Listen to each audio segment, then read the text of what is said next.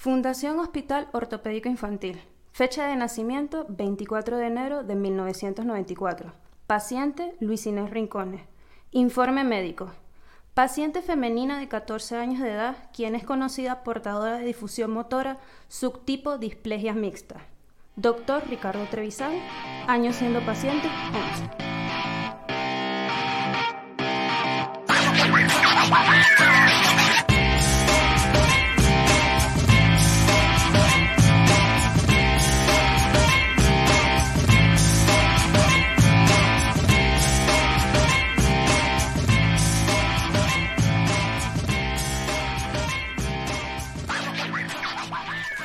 Bienvenidos a un nuevo episodio de Capuchinos. Él es Jesús. Y ella es Luis Inés. Jesús, hoy es el episodio. Literal, lo que yo más quería trabajar. Está claro que este ha sido uno de los episodios que más hemos hablado. Sí, después del de Mamá Mía, este es el que ha tenido más planeación, más un trabajo a detalle, más metodología, todo se ha planeado. Exacto, la metodología de este episodio. Esta es la tesis de Luis. Esto es una construcción. No, porque la verdad, si ustedes pensaron que en el de Mamá Mía hicimos investigación, no quiero ni imaginar lo que van a ver en este episodio. Y yo quiero decir algo también. Hubo una planeación, obviamente, de este episodio, y yo sé que voy a escuchar varias cosas por primera vez. correcto. Y me imagino que todo lo que va a escuchar la audiencia va a ser como la primera vez, pero le quiero recordar algo a la audiencia. Yo estuve ahí casi todo este tiempo. It's true. ¿En qué, no, qué tiempo no estuviste? ¿Que si cinco, seis años, una cosa así? Sí, serían como cuatro o cinco años. Pero el verdadero cambio fue cuando nos conocimos en primaria. O sea, y, todos vivimos ese cambio tuyo. Y por eso decidimos buscar a personas que también estuvieran ahí. Por favor, cuéntanos más, Luisina. Aquí vamos a hablar sobre todo. Vamos a hablar sobre mis relaciones, el impacto que tuvo en mí sobre mi desarrollo personal, mis recuerdos, mis anécdotas divertidas. Y bueno, para esas anécdotas divertidas obviamente vamos a tener invitados, que principalmente son las personas que estuvieron completamente conmigo en todo este viaje, pues. Que los responsables. los responsables de todo este viaje y literal, pues, mis anclas en este momento. Estas personas que han sido mis anclas eh, son mi papá, mi mamá y mi hermana. Tres leyendas de, de la familia Rincones. Rincones Ramírez. El padre, Jorge Luis Rincones. la madre, Carolina Josefina Ramírez Pérez. y mi hermana mayor, Georgina Carolina Rincones Ramírez. Le decimos Ginita. Ginita de cariño. Un icono, una de mis personas favoritas de la familia Rincones. Mi persona favorita de la familia Rincones Medinas es Eder. Pero bueno, ese es otro capítulo. Ese es el pues. futuro. este, y bueno, estas personas fueron los anclas y que estuvieron completamente en todo, en todo mi desarrollo. Ellos lo que ellos son las personas que en realidad pueden responder todas las preguntas que tenemos sobre este episodio, pues porque son los que estuvieron en la primera línea, como muchos de mis amigos, como tú también, pero ellos los que estuvieron en mi casa. Por más que tú y yo llevemos 20 años de amistad, nadie estuvo tan cerca como tu papá y tu mamá y tu hermana y nadie entiende tu historia como ellos tres. Entonces, ¿qué te parece si les mostramos a, la audiencia un poquito de quién eres tú? Mi nombre es Jorge Luis Rincones. Soy el padre de Luis Inés Rincones. Yo, Carolina Ramírez, soy la mamá de Luis Inés.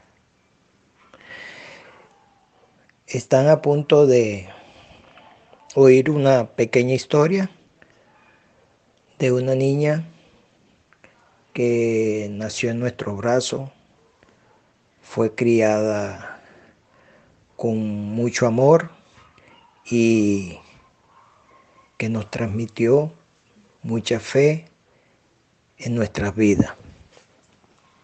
Bueno, lo que le puedo decir es que cuando nos dijeron que le había dado una parálisis cerebral. En verdad nosotros no sabíamos que, de qué se trataba, pues. Y nos recomendaron fue inmediatamente llevarla al Hospital Ortopédico Infantil en la ciudad de Caracas y nos fuimos para allá. ¿Qué tal? Soy Gina, la hermana de Luisi. Y bueno, les vengo a hablar un poquito sobre la vida y la discapacidad que tuvo, que tiene mi hermanita. Y bueno, que ha sido más que una luchadora. desde que supimos la noticia, yo tenía entre 6, 7 años y bueno, este saber o entender que tu hermana tenía una discapacidad para caminar a esa edad que tenía yo no no no pasaba pues pero igual con el tiempo poco a poco que iba viendo que iba caminando se iba fortaleciendo mediante las operaciones que también acompañé a mi hermana a mis padres a Caracas a todas las operaciones que pude y ser un soporte, pues. Todo empezó, eh, mi diagnóstico eh, principalmente fue este, cuando yo tenía seis meses de nacida. Eh, yo estaba un día en la guardería y pues la persona que me estaba cuidando le comenta a mi mamá que me comenzó a subir la fiebre tenía fiebre de 38, mm. luego subió a 39 y ya pasé la fiebre de 40. Y tú sabes lo que ah, decían en ese tiempo de, la fiebre de 40, que tú pues. estabas hirviendo en ese momento. Exacto. Luego de esa fiebre, obviamente hubo una convulsión y pues es lo que ya en ese momento mi mamá estaba en la guardería con y me dicen que, que me puse muy rígida, pues. O sea, mi cuerpo para ser una bebé se puso muy tieso y comencé a convulsionar. Claro. Este, ahí fue cuando le comentan a mi mamá ya que pues me dio una parálisis cerebral, una secuela de meningitis y... ¿Nunca supieron qué originó la meningitis? No, nunca supe porque yo tenía todas mis vacunas, yo tenía todo y pues nunca supieron el, el porqué de eso. Y pues cuando ya llegamos al ortopédico fue donde le dicen a mi mamá que esto fue por la secuela y que básicamente es que no había llegado oxígeno a mi cerebro cuando me dieron estas convulsiones. Mm. Y eso ocasionó pues que a pesar de todo este mi cuerpo entrara en ese shock, pero fuera nada más este, en los miembros inferiores. Y nos fuimos para allá. Cuando vimos toda la cantidad de niños que conocimos y vimos eh, con la situación parecida a la de Luisiné, me conmocionó mucho y bueno, el doctor nos dijo que habíamos llegado donde teníamos que ir. Inmediatamente, 15 días, le hicieron la primera, la primera operación. ¿Tú recuerdas tu primera operación? Sí. Eh, fue una de las operaciones donde fue en la entrepierna porque yo antes tenía las piernas cruzadas completamente. Ok. O sea, yo tenía una pierna sobre otra, no podía abrirlas, literal. Y tenía este, los pies también metidos. Entonces, mm. recuerdo que la primera intervención fue para este, enderezar, enderezar los, los dos pies y abrir un poquito las piernas. Y recuerdo que esa fue una de las operaciones donde me enyesaron hasta el pecho. ¿Hasta el pecho? Sí, yo estaba enyesada desde los pies hasta un poquito abajo de las chichis. Vamos a recrear este look algún día. Sí, algún día con mi este. papá. Este, yo recuerdo que también este, entre los yesos para mantener este, bien la operación y obviamente este, ellos pusieron un palo de escoba este, entre las dos piernas, pues para mantener más o menos un ángulo de que 50 grados más o menos. De... Y recuerdo que en ese tiempo yo estaba súper chiquita y mi papá para levantarme, pues me levantaba como si fuera del palo y me ponía así de cabeza y yo estaba... O sea, agarraba el yeso Ajá, eh, como que tú fueras un adorno Exacto, yo era un adornito del, del arbolito. En la Fundación Hospital Ortopédico Infantil, donde, yo, donde yo fui atendida 11 años de mi vida, este, fue un sitio muy recurrente para toda mi familia, no solo para mí. Tiene toda una parte de tu historia. Sí, muchas personas fueron, o sea, no, no necesariamente estas tres personas que mencioné, que fueron los que más este, eh, recurrieron ahí, pero también fueron mis tíos, mis primos, muchos amigos también fueron, pero personas que estaban ya en Caracas, pues. Claro. Yo llegué a este hospital, este, ya fue a los tres años. Eh, cuando mi mamá ya le dijeron, le recomendaron de que este, este era el sitio donde que realidad podía tener un diagnóstico exacto. En Venezuela ese era el mejor lugar posible. Sí, o sea, porque cuando eh, estábamos en Cumaná, pues los diagnósticos eran muy extraños. A mí me llegaron a decir que yo tenía grasa en los huesos. este, sí, o sea, yo creo que muchos doctores mm, en Cumaná en su momento. Sí, o sea, lo que, ajá, y lo único que estaban buscando era como que echar cuchillo para ver que a, dónde llegaban, pues. Entonces, a ver qué daño te hacían. Exacto. Entonces mi mamá sí no, no quiso tomar el riesgo y gracias a las recomendaciones de personas, las personas indicadas, pues llegamos hasta este hospital que está ubicado en Caracas y pues aquí pasé 11 años donde... La Gran Caracas. La Gran Caracas, grandísima. Enorme. Luis Inés pasó por varias veces al quirófano y bueno, hasta los 14 años es, fue paciente del Hospital Ortopédico Infantil y ahí estuvimos, su papá y yo, con mucha fuerza, mucha fortaleza y, la, y dedicación, un milagro de Dios, un tesoro y una ley, es una ley de vida, este, eh, mucha fuerza, tiene una, un carácter muy, muy dominante en ese aspecto, este, su autoestima nunca ha estado bajo, siempre al nivel que ella corresponde y para mí es un, ejemplo de vida. Tanto después le puedo decir que son 25 capítulos. En resumen, son 25 operaciones que tiene ella en sus miembros inferiores, los cuales nos dedicamos en cuerpo y arma para que ella lograra caminar. Bueno, estar atenta, pendiente de mi hermana. Si se caía era una cuestión súper, súper importante. Pero ella mm, súper, súper fuerte se levantaba. No había ningún problema, no pasa nada. Déjenme tranquila. y bueno, y así pasar el tiempo y verlo cuando le ponían los yesos. Los amiguitos iban a la casa a visitarla, le escribían en el yeso, de todo, bastante gracioso. y bueno, este, los amiguitos no puedo decir que para nada, fueron a uno, pues. Los amigos fueron muy, muy atentos, muy pendientes y la cargaban y andaban con ella para arriba y para abajo. Ayudaron mucho, no me puedo quejar de los chicos, de Jesús, de Jaime, de Xavier, había muchos amiguitos que tenía y bueno, de verdad un gran apoyo para ella. Esto va a ser un paseo virtual. Por favor, llévanos. Comenzamos, yo recuerdo, o sea, lo primero que tú, cuando entras a este hospital es, lo primero que te das cuenta es que todo el piso está eh, con esta goma, pues. No es el piso normal de... Una goma protectora. Eh, antirrebalante. Yo anteriormente la he visto en otros hospitales, pero, o sea, este piso está completamente de esto, pues. Y es de antirresbalante. Yo me acuerdo que, o sea, era gruesa, era una goma dura, pues. O sea, era... Tú sabías que ahí pasaban demasiadas camillas, demasiadas sillas de ruedas, demasiada gente con muletas, demasiada gente con bastón. O sea, no podías tener ningún lugar que fuera propenso a que te resbalaras, pues. Y lo segundo que te das cuenta rápidamente es que era un hospital de niños, pues. O sea, ah, e inmediatamente cuando tú entrabas ahí, escuchabas gritos, llanto, o sea, era una mezcla de todo, pues. Siempre había ruido. Sí, nosotros llegamos tipo 7 de la mañana y eso era por donde llegaba, pues.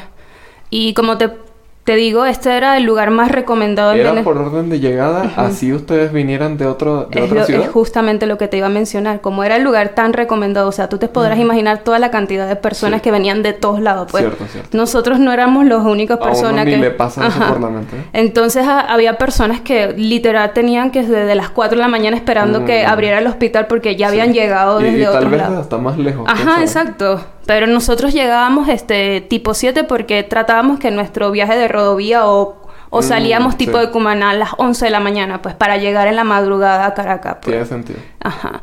Entonces, cuando tú te anotabas, eh, pues ahí tenías que esperar un rato. Yo siempre, como te digo, llegamos a las 7 y me terminaban atendiendo como a la 1 de la tarde más o menos. ¿Y qué hacían en ese tiempo que esperaban? bueno, te podrás imaginar. Hablar y hablar y Yo les quiero contar algo. La señora Carolina, a ella le encanta echar un cuentico. Es que, o sea, ¿qué otro lugar para socializar con otras personas? no, y es el lugar perfecto porque me imagino que de ahí aprendieron muchas cosas también. Yo la verdad de todo eso que recuerdo siempre, siempre, siempre es que cómo tú te comparas, o sea, cómo tú ves la vida de otras personas, pues porque la verdad, o sea, cuando tú estás en un sitio así, o sea, tú de verdad conoces historias de historias, pues. O sea, no... Te pone todo en perspectiva. Sí, esto te pone demasiado en perspectiva de la vida, pues. Pero en ese momento yo recuerdo que cuando yo estaba en la sala de espera, o sea, yo lo que quería era como que... Primero eran demasiados adultos. Claro, sí. También estaban los niños, obviamente, pero a veces eran como que las consultas esas rutinarias, pues que no necesariamente tenía que estar el paciente. No eran emergencias. Ajá, exacto. Entonces eran como más de informe o cosas así. Entonces había a veces como cuatro niños en, en la espera, pues. Entonces tú tenías que ver con quién podías hacer amistad. Claro. Pero de otra forma, sí, o sea, si no podías, este... ¿Tú siempre estabas aburrida? No, porque mi mamá sí aplicó una técnica muy no sé si tú has ido constantemente a la terminal de, de Rodovías o la frecuentaste mucho. No, gracias a Dios que no. O el terminal de Cumaná. sí, a ese sí llegué a ir muchas veces. Ah, no, bueno. No tanto a Caracas, pero sí llegué a ir mucho a Puerto La Cruz, al Tigre. Ajá, exacto. Tú sabes que en estos lugares es muy típico que vendan que sí, la sopa de letra, el soduco. Sí.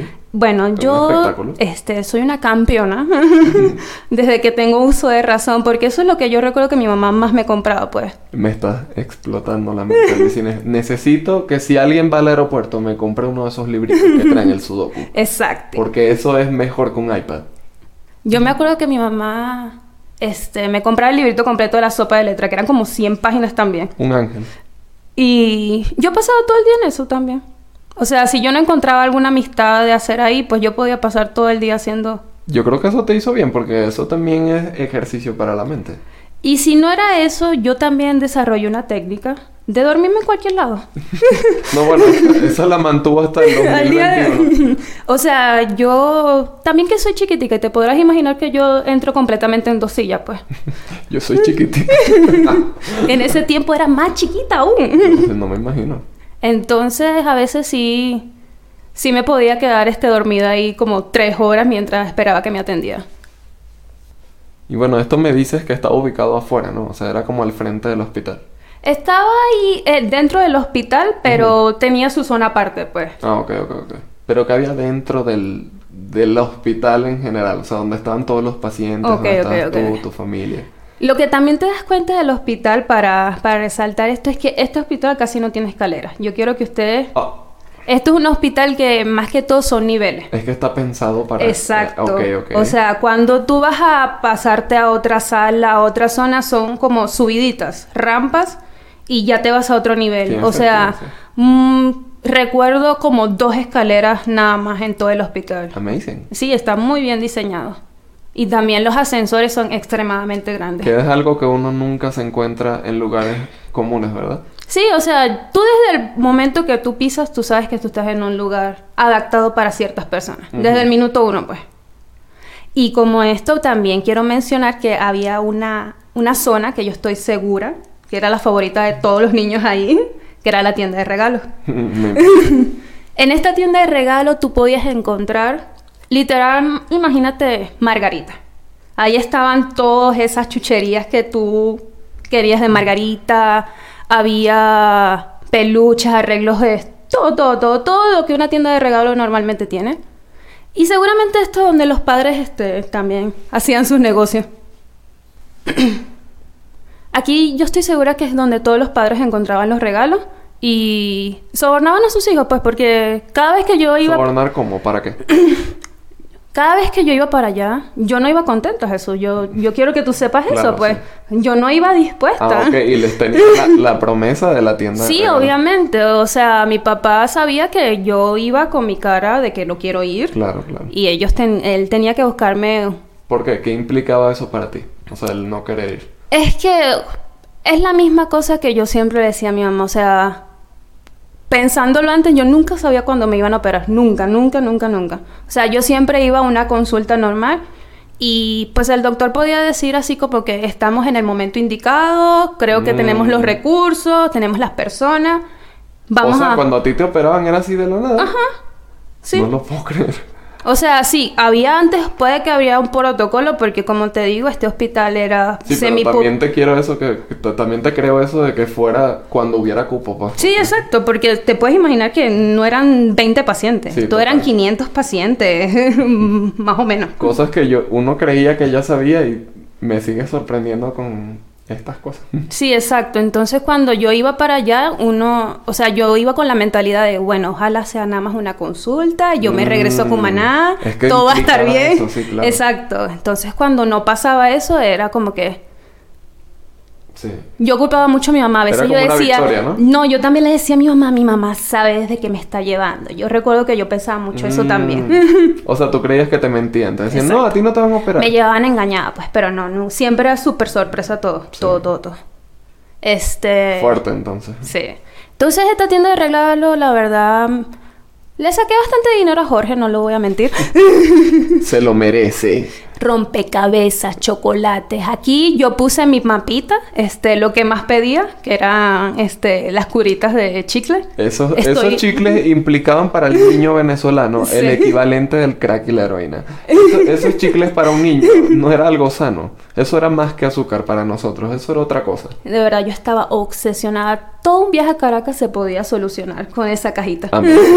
¿Verdad, Amazing? Porque nosotros hay que recalcar, veníamos de un lugar donde no estaba todo esto. Exacto, es, verdad, es un buen punto eso. Pues en Cumaná yo no iba a tener esa escurita en ningún lado. Sí, así que así como el hospital, me imagino, representaba algo muy negativo también, o sea, ah, sí. porque ¿qué representa el, hospital? Dolor, representa tiempo perdido, representa el viaje, rehabilitación, tú también pensando mis papás mi familia, la recuperación, o sea, implica todo eso, pero aparte implicaba salir de Cumaná. Exacto, sí. Y eso era todo para una niña en ese momento, me imagino. Es verdad, tienes un punto. Y yo creo que eso te influyó mucho. Es, es muy cierto porque yo hacía esto como dos veces al año, pues. O sea, yo salía de Cumaná hacia Caracas con dos veces al año mínimo para hacer estas cosas. Y sí, tienes un buen punto, no lo había visto así.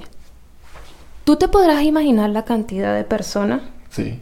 Y niños que estaban ahí. O sea, ya hubo momentos, yo recuerdo que a los 11 años cambiaron este completamente la zona de, de ortopedia y la pasaron a la terraza del la hospital. modernizaron. Sí, porque, o sea, literal, era demasiada la gente. O sea, ya yo llegaba a un punto que nosotros llegábamos a las 7 de la mañana y te atendían a las 3 de la tarde. O sea, era demasiada la gente que llegaba. Y este, ya se hizo, pues, me imagino que ellos también comenzaron a contratar más este, doctores, porque yo recuerdo que ya como a los 12 años, ya el equipo de Trevisan se le, unió, se le unieron doctores de Oriente, porque ya fueron otros doctores que para seguir mi, mis consultas y ellos, ellos montaron consultorios en Cumaná, recuerdo uno. ¿Para seguirte a ti? Ah, bueno, hay uno que era de Cumanacoa, bueno, tenía compañeros y hicieron este el convenio dice para allá. Este fue mi, mi doctor cuando yo me mm. fui del ortopédico. Eso está eh, interesante. Sí, el doctor Lincoln. Este, un saludo si me escucha. Algún día te va a escuchar. Sí, él, él fue el que me vio después de los 14 hasta que yo me fui de Venezuela, pues. Eh, bueno, y por eso mismo, este, ellos tuvieron que mover toda la parte de, de, ortopedia a la terraza, donde sí pusieron cantidades de sillas, yo me acuerdo, plásticas. ¿Y cambió para bien? Eh, sí, sí, sí, porque ya adentro, este, antes yo me acuerdo que, o sea, para hacer este, la, la consulta, siempre hay como un caminito, pues, un, y hay como que sí, una bicicleta y una escalera para hacer los diferentes ejercicios que los niños tienen que, que para ver cómo van, pues, cómo va su progreso. Y ya yo me acuerdo que en esta parte nueva de ortopedia sí habían como tres vías, más escaleras, o sea, sí podían hacer paralelos muchos sí, diagnósticos. un buen cambio. Sí, y no, y ya había mucho más equipos integrados, habían cámaras, o sea, ya estaba modernizándose bastante. Es que yo recuerdo que el ortopédico era muy bueno antes. Yo me acuerdo, mi amigo, una vez. Ajá, por favor, cuéntanos. que yo regresé del ortopédico y yo prendí mi televisión en Cumaná y mm. puse Venevisión. Qué tragedia. Yo estoy viendo Venevisión tranquila porque yo dije, ah, bueno, vamos a ver qué van a pasar cuando yo veo el ortopédico. ¿En el teletón o algo? Estaban haciendo el teletón ese día. Yo me había regresado ese mismo día. Yo me quería morir. no, o sea, eh, Luis Inés tuvo una carrera antes de Capuchino. Ella pudo haber sido la luz de yo Venezuela. No tengo palabras para decirte, ¿sabes? Cuando yo vi... Yo pude estar ahí en la televisión. ¡Orquídea! ¡Orquídea! No, y también recuerdo que hacían por lo menos Colgate, este, hacía este, las promociones allá, este, sí, o sea, había siempre un evento. Y seguro la Coca-Cola hacía algo. Ajá, McDonald's, la Coca-Cola siempre había, porque como te digo que esto era semi privado. Not sponsored, ninguna not sponsored. cero demandas, por favor. Sí, por favor. Aquí ni hay presupuesto para micrófonos, menos para una demanda. Gracias. Por favor. Entonces sí era un lugar bastante activo, o sea, con la publicidad y eso. Mm. Y... Eso nos dice que había un lado del hospital que uno no se imagina, que también es el lado del marketing. Exacto. O sea, también es no todo tiene que ser una tragedia, porque no le sacamos provecho a esto también. Sí, no es verdad. Y esto es para ayudar a estos niños. Es que como te, bueno, te conté una vez, yo recuerdo que cuando tú no tenías los recursos para hacer ese tipo de operaciones, ese, ese, esas, esas marcas como McDonald's, Coca-Cola, ya tenían ahí este, pues tú podías pedirles a ellos una ayuda. Como una beca, ¿no? Ajá, capaz ellos no te no te pagaban la operación completa, capaz sí, pero podías correr con esa suerte, pues. O sea, eso era antes que en Venezuela. esa opción, por lo menos. O sea, yo recuerdo que en Venezuela antes eso sí pasaba. Ah, la Venezuela antier. La Venezuela de antier. Me pidieron una anécdota de Luis Inés, de tantos. Fue el de una andadera que nosotros solicitamos a Estados Unidos porque en Venezuela no se conseguía ese tipo de aparato y era una especial para ella, que la tuviera firme y la ayudara a caminar correctamente. Pues. Hicimos la solicitud y por cuestiones de circunstancias, pues, se nos perdió, no, no logramos recibir la andadera, hubo percances aduaneros y y bueno, insistimos hasta que conseguimos la segunda andadera. Bueno, para ella fue maravilloso, eh, la ayudaba mucho en su caminar, este, corregía mucho sus pasos, pero al paso del tiempo esa andadera se convirtió en un negocio, porque siempre llegaba con un dinerito extra y no sabíamos el por qué. Resulta que la niña en su colegio alquilaba la andadera para conseguir y comprarse sus helados, sus chucherías y todo eso. Y todas las niñitas que y los amiguitos que estudiaban con ella paseaban en la andadera mientras ella se sentaba muy tranquila a recibir la platica por ese alquiler.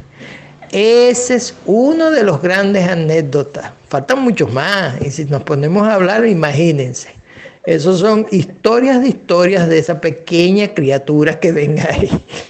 Bueno, cuando nos agarrábamos, era una ventaja yo correr más rápido y ella atrás, pero cuando me daba, me daba duro. Ella cree, ella jura que ella daba flojito, pero no sé de dónde ella sacaba tanta fuerza que me metía un manotón y dolía, dolía. Ella cree que no, pero sí dolía. Eso hay que ponlo ahí bien detallado, por favor. Y bueno, este, crecer juntas ya diferente, por una, diferencia de cinco años más o menos. Y ya también cuando entramos a la adolescencia, ya ella estaba más con sus amigos y yo con los míos. Y bueno, siempre, sin querer, pero siempre estaba atenta a ella, pues. Bueno, yo que soy un hijo de un doctor. True. No tengo. Sorprendentemente, yo no tengo la sensibilidad de los doctores con la sangre, con, los pacientes, con las enfermedades, con todo. El pues. estómago que se necesita. No, no tengo el estómago que tienen ellos. Me ha pasado varias veces frente a mi propio papá que yo casi me desmayo viendo sangre. me puedo Entonces, ¿hay alguna parte de ese hospital, Luisino, que yo no habría podido tolerar? Tú dirás, Seguramente el lugar más feo es el quirófano. Sí. Puede ser. Sí, Tiene mucho sentido. Pero, yo creo que más que nada por la iluminación. Pero yo te quiero decir algo a ti. Yo quiero que todo el mundo que está escuchando esto lo tenga claro. Yo estaba dormidita en el quirófano. Sí, es cierto. Dormidita. Dormidita. Yo no sé qué pasa ahí. ¿Verdad? Hay otro lugar peor que el quirófano. Y yo estoy segura que todos los niños que estaban ahí le temían a ese lugar. La caja. la caja. la caja. eh la sala de yeso. este. Ve, yo te quiero explicar el sonido que salía de ese lugar. Ah. Yo necesito que ustedes se imaginen el peor, no sé. Ah. Era metal con metal todo el día. Ay, era. Una sierra. Así todo. Eh, bueno, yo estuve. perfecto. Yo estuve 11 años ahí. yo recuerdo, mi amigo, que antes, o sea, las primeras este, cortadoras de yeso. Ahorita son muy, muy... Claro, me imagino. Chiquiticas, ya no da miedo. Sí, ya todo, todo bello, todo pulcro y se ven súper inofensivas. Pero antes, literal, la persona... Era una motosierra. Era la masacre de Texas. Exacto. Antes el, el chico de, de, la sala de yeso literal las tenía que agarrar con las dos manos para cortarte el yeso. Y te daba miedo, me imagino. Tú siendo un niño, estás ahí, tú ves eso, tú ves a la persona que está tapada completamente y viene con... El peor sonido que hacen los capuchinos Que viene con eso directamente a tu pierna y tú dices... A mí me van a cortar la pierna. A mí me la van a amputar aquí. Un niño inmediatamente dice, ah, ok, me van a quitar ambas piernas. Exacto. O sea, tú dices, si esa persona se eleva un poquito... Ah, qué miedo! Es lo, primer, es el, lo primero que cuando te van a quitar el yeso te dice, ponga la mano. ¿Y tú para qué? Dios mío. Que ponga la mano. ¿Para qué? ¿Por qué? Es que te muestran que literal la sierra no pasa de la carne. Ah, no te puede cortar. no te puede cortar, o sea, Está literal. diseñado para Sí, exacto. Es lo primero que te dicen cuando niño, pero igual es sonido. Sí, sí, igual da O sea, tú piensas que es una motosierra, pues. Y literal, yo tuve mis peores historias en este lugar porque yo recuerdo que una operación tendría yo 12 años. A mí me dijeron, este, te vamos a poner unos alambres para que tu pies en el yeso esté firme. Yo en mi mente dije, ah, ok, unos alambres, o sea, mi pie está rodeado de unos alambres y eso es lo que me está manteniendo el yeso firme. Cuando yo dije, ok, cuando me quiten el yeso me van a quitar los alambres, todo bien. Ese día cuando el chico me está quitando el yeso, que yo veo por primera vez mi pierna, veo que en mi, en mi pie hay un alambre atravesado de todo, de principio a fin, de un lado a otro. ¿Atravesaba tanto el yeso como el pie? Sí, sí, todo, de un lado a otro. O sea, yo tenía una varita de hierro que atravesaba un poquito más abajo de todos los dedos, de un lado a otro. Yo cuando vi eso no entendí y le dije al chico que si eso me lo iban a quitar en ese momento. Yo tenía 11 años. Y él me dijo, sí, esto es una extracción este, como ambulatoria, pues no, no necesitas ir a quirófano ni nada. Él dice, vas a sentir un vacío, pero no, no te va a doler como tal, pues. Y yo, ok. En mi vida había tenido algo así. Ya yo me estoy desmayando. Este, cuando yo veo que él saca la, la pinza, agarra un extremo de la barrita. Ok y comienza a jalar. Ok. Y yo comienzo a sentir el vacío. No. Este, sí siento como que se me comienza a bajar como que la tensión, pues. Porque literal sientes el vacío, pues. Sí. Cuando el chico retira completamente la, la barra, yo veo que sale disparado de los dos lados del pie chorros de sangre completamente. Yo no entiendo porque el muchacho también se queda asustado, pues me queda viendo y no sabe qué hacer y comienza a poner la mano en el pie y dice, ay, creo que te rompí unos vasos. Mi pie se come, o sea, yo quiero que tú imagines eso, toda la mesa llena de sangre, todo el piso lleno de sangre. No me pidas que me lo imagine, que ya estoy mal.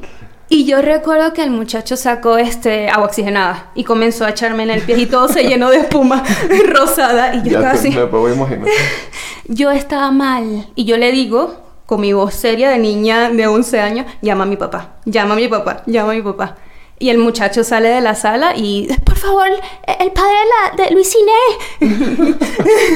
¿Qué pasó con mi hija? Llega mi papá a la sala y ve el desastre que se está armando. Y para nada, yo no sé para qué lo llamaron a él. Yo tampoco, yo no, yo no entiendo. aparte de la Luis una niña. Y él dijo, sí, yo le voy a hacer caso a esta niña. mi papá se puso blanco. obviamente. Y me pasaron a otra, a otra, otra mesa porque ya estaba todo lleno de sangre. Y lo que a mí me da risa es que yo estoy blanca como un papel, asustada. Y llega el, el doctor principal. Y me ve y ve el desastre y dice, aquí huele como a mi amigo, ¿qué le pasa a los doctores? Mi amigo, te lo juro que dijo eso. Pero la insensibilidad de los doctores, pero no jodas. Ay, aquí huele como viste. Yo te lo juro que yo me quedé. Eso está bueno, ese es un buen chiste. Te, lo creo porque yo me acuerdo y yo me acuerdo que yo me reí después. Eso rompió la tensión inmediatamente. Inmediatamente ya. Luis Inés, eso fue una historia de terror. No me digas que ese hospital se ponía peor. Claro que sí se ponía peor. De noche. Ah, mira. O sea... Sí, tiene mucho sentido. Imagínate lo opuesto a lo que pasaba de día. O sea, en la noche era un silencio. Sepulcral. Exacto. Y lo único que se escuchaba a veces era los llantos, pues obviamente de niños. Claro, espantoso. obviamente. Y lo que yo recuerdo mucho de la parte de hospitalización, yo nunca estuve así mucho tiempo. Siempre era que sí, el día antes de la operación y el día después de la operación. O sea, nunca me quedé ahí más de dos días, pues. Y lo que recuerdo eran este, más o menos espacios de uno por dos. Y eran separados por, este, pues, no eran puertas, eran cortinas. De Las Había una cortina en la película de terror. las cortinas estas que como la, las películas de la Segunda Guerra Mundial. así, más o menos imagínate que eso. Se movían con el, con exacto, el Exacto, esas cortinas. Adentro había una camilla y eh, dentro de la camilla solo te, eh, ese día de hospitalización se podía quedar alguien contigo, una sola persona. Y esa camilla abajo era como un sofá o una camita abajo, que también medía exactamente lo de la camilla. Ahí es donde se quedaba, podía ser Carolina o Jorgito. Dependiera de quién perdiera la apuesta. Exacto. este, y al lado había como una sillita y, y luego te daban tu kit de, de preoperatorio, que venía una vacinica, una toallita, un cepillo de dientes y un vasito para lavarte la boca. Oh, amazing. Sí, todo eso te lo daba la el hospital. De los ojos. Sí, exacto. Este, y bueno, eso eh, tú no tenías ahí ninguna separación con el, el, otro paciente de al lado y de noche era bastante complicado, pues, porque, o sea, había niños que sí al día siguiente le iban a hacer operaciones que yo recuerdo que una vez este, a una niña le iban a hacer una operación de columna. Sí. Y el día anterior ella estaba súper nerviosa, tenía que como 14, 15 años, ya estaba grande, pues, y sabes que, bueno... Ella entendía más. Sí, sí, entendía más y las, bueno, ese tipo de operaciones cuando ya estás grande son más complicadas, pues. Y más dolorosas. Exacto. Y literal a ella le iban a poner toda una cosa ah, así. Ah, se le iban a enderezar eh, mm, Ajá, le iban a poner como unas grapas sobre la columna, pues, pero completa, pues, toda la columna completa. Y le iban a abrir toda la espalda. Mm, era un caso más extremo. Sí, y recuerdo esa noche porque ella estuvo nerviosa toda la noche. O sea, estaba inquieta, no dormía, o sea, sí, se fue fuerte. Pero era más complicado porque, o sea, tú no duermes ese día en realidad. O sea, ¿qué, qué puedes dormir ahí? Claro, si te esperan una operación. No, y en la madrugada también te despiertan las enfermeras porque tú no te puedes, o sea, tú no puedes tener fiebre dentro del quirófano, tú no puedes tener un poquito de gripe, tú no puedes tener nada, pues. Entonces ellos, desde el día que tú llegas, te agarran la vía y te van dando que si vitaminas, antigripales, cosas así para que estés bien el día de la operación. Entonces también te despiertan que si a las 2 de la mañana para, para ponerte algo en, el, en la vía o algo así, pues. Para los que han estado hospitalizados, creo que todos pueden recordar eso de la enfermera entrando en la, en la madrugada a la habitación. Exacto. Y no puedes comer tampoco, pues. Yo me acuerdo una de las peores experiencias que desde el, no puedes comer como desde las 8 de la noche del otro día y era la una de la tarde del otro día, a mí no me habían operado y yo no podía comer, pues. No, no, no, y no puedes tomar agua tampoco. Y lo peor que le pueden hacer a Luisina es tenerla con hambre. y yo me acuerdo que tampoco podía tomar agua y ya yo tenía todos los labios rotos y lo único que hacía mi mamá era con un hielo me pasaba para que se me refrescaban los labios. Y ese día no me operaron. Pues tanto le espero y no me operaron. Tú, fue traumático también. Claro, por Dios. Pero de noche era horrible. Ay, cuando te tocaba bañarte de noche en el hospital. O sea, porque también los baños eran esos baños corrido. ya sé lo que me... Exacto. Entonces esa, esa única regadera sonando en la noche son momentos fuertes. Estoy súper, súper orgullosa. Es una mujer hecha y derecha, con valores increíbles. Y bueno, la quiero, la extraño además. Estoy sumamente feliz por ella porque ella está en lo que quiere, ella hace lo que quiere, no la obliga a nadie a hacer lo contrario. No hay límites para ella. Nunca ha habido límites para ella. Ahorita ya de vieja está más tranquila. Nada más le, le, hablo, le hablo del sobrino y ya se quiebra ahí. Ahí sí, del, del sobrinito ya está. Todo lo que pida mi sobrinito, por favor. La agarro por ahí. Es una persona muy fuerte y a la cual le dedicamos mucha pasión. Tanto que fuimos admirados por todos los médicos que las operaron, porque éramos unos padres, unos padres para ella.